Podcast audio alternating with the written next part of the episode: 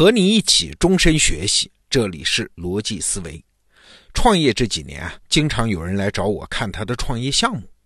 我看了之后，如果说，哎，我觉得不太靠谱，哎，理由如下：一二三四。哎，等我说完了，他往往会说：“你觉得不靠谱，这就对了呀。如果人人都觉得靠谱，怎么还有我创业的机会呢？”哎，你看这个天儿就没法聊了啊。那紧接着他就会给我隶属那些开始被认为不靠谱，但是后来又变得非常伟大的人啊，从哥白尼一直跟我讲到马云。那这个时候我的内心也是崩溃的呀。对呀，我凭自己这点见识，怎么就敢说人家的项目不靠谱嘞？那个项目他想了很长时间啊，那我是不是有点自大呀？万一人家将来成了呢？你看，这是我们经常遇到的一个逻辑困境，就是伟人和妄人，他们真的是很像啊，他们都不走寻常路，都相信一些奇奇怪怪的东西，都被当时的人不理解。那请问有什么办法分辨伟人和妄人呢？难道非要等到伟人人家用事实证明自己的想法是对的，等到那个时候我们才承认他是个伟人吗？哎，最近呢，我和我的同事也是一位科普作家，他绰号叫王木头，我们俩就聊起这个问题啊。他说啊，其实有一个办法可以分辨伟人和妄人。然后呢，他就给我讲了一个科学家的故事。哪位科学家呢？他叫卡尔萨根。这是二十世纪最有名的美国天文学家。当时的美国人讨论起卡尔萨根，就和我们今天中国人说起霍金一样啊。他不光是有名啊，影响力还非常大。当时美国几乎所有的太空探索任务，他都有参与，还经常上电视节目讲科学。我们之前曾经介绍过一本书，叫《给忙碌者的天体物理学》。这本书的作者叫尼尔·泰森。他怎么成为科学家的呢？哎，就是因为小时候看了卡尔萨根的电视节目，后来立志成为科学家的。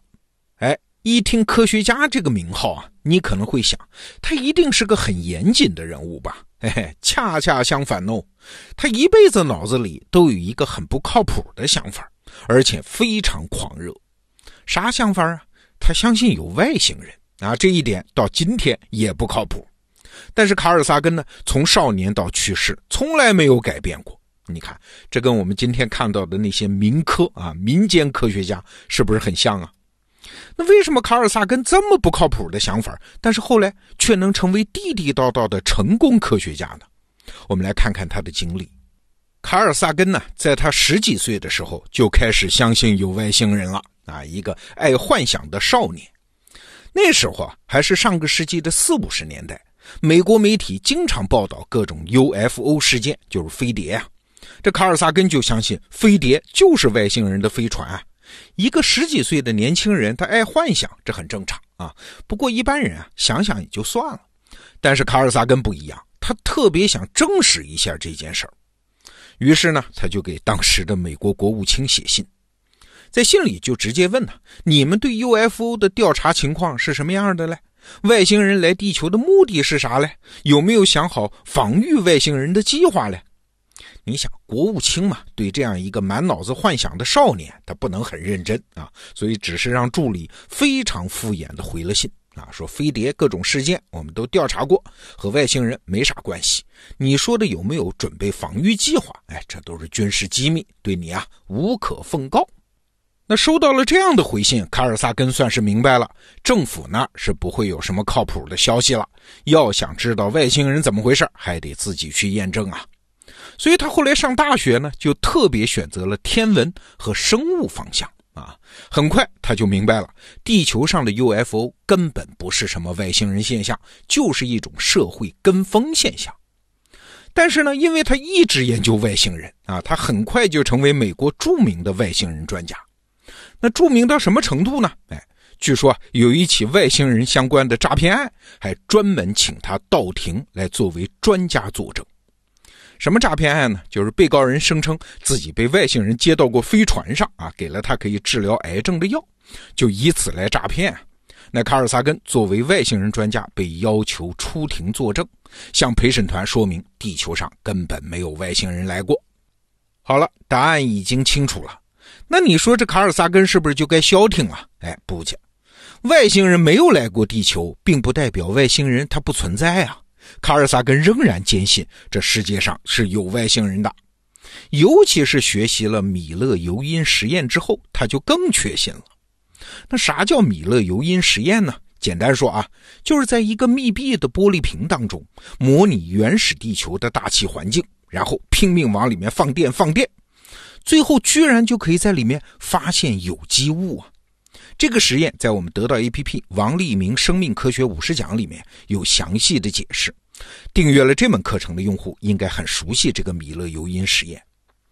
卡尔萨根学到这个实验之后，他就特别兴奋啊！这说明了生命诞生并没有那么困难。你看，这么搞一搞，不就出现了有机物吗？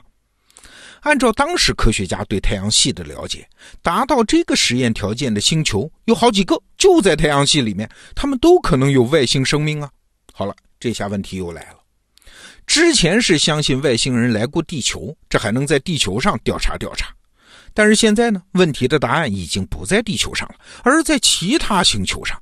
那卡尔萨根该怎么办？他的决定很简单，就是成为美国国家太空总署，就是 NASA 的顾问啊，参与美国的太空探索计划。当时啊，是上个世纪的六七十年代，美国正在大力发展航天行业，所以卡尔萨根非常幸运，他参与了美国几乎所有的行星探索任务。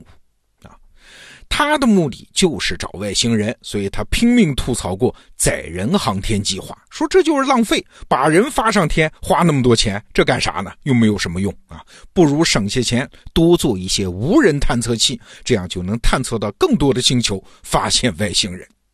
那他第一个关注的呢是金星，因为金星啊距离地球很近啊，而且大小、质量各方面跟地球都很接近。所以，如果有外星生命，金星是最有可能的。哎，结果发出了探测器，探测到金星的表面温度实在太高了，连金属铅都能融化，所以不可能有生命。好了，金星排除了，那哪颗星还有可能呢？哎，这就是火星。卡尔萨根就又参与了火星的探测任务，结果别说外星人了啊，就连有过生命的痕迹都没有发现。最后，连木星的探测任务，卡尔萨根都参与了，仍然没有发现外星生命的痕迹。那这下，卡尔萨根也不得不承认啊，太阳系里面应该是没有其他生命了，因为更远的星球那就太冷了嘛。但是卡尔萨根仍然没有放弃，他还是找到了下一个目标，那就是太阳系外面有没有可能有外星人呢？所以啊，卡尔萨根就设计了一张叫金唱片。这金唱片是上个世纪天文学界很重要的一个事件啊！就人类啊，在一张唱片里录制了地球上的各种声音，把它放在旅行者号探测器上，发往太阳系之外。哎，如果真有外星人，那他们是有可能收到这个唱片的啊！当然也可能了，外星人用 U 盘啊，不用唱片也没法读取。反正这个是发出去了，到时候外星人读取了信号，就可以飞到地球上来和我们见面。当然了，这件事如果真的发生，那也是在上万年之后，卡尔萨根自己肯定是无法见证了。但是他相信未来的人类一定可以呀，所以他要做的就是为后代留下好奇的种子。所以他后半生的目标就变了，变成向更多的人介绍宇宙、介绍外星人啊，又是写书，又是做电视节目。也正是因为这样，他才成了美国二十世纪最有名的天文学家。我们得到 APP 上每天听本书，就解读过卡尔萨根写的一本科幻小说，叫《接触》。在这部小说里啊，他就把自己那种对外星人的乐观情绪表现得非常彻底。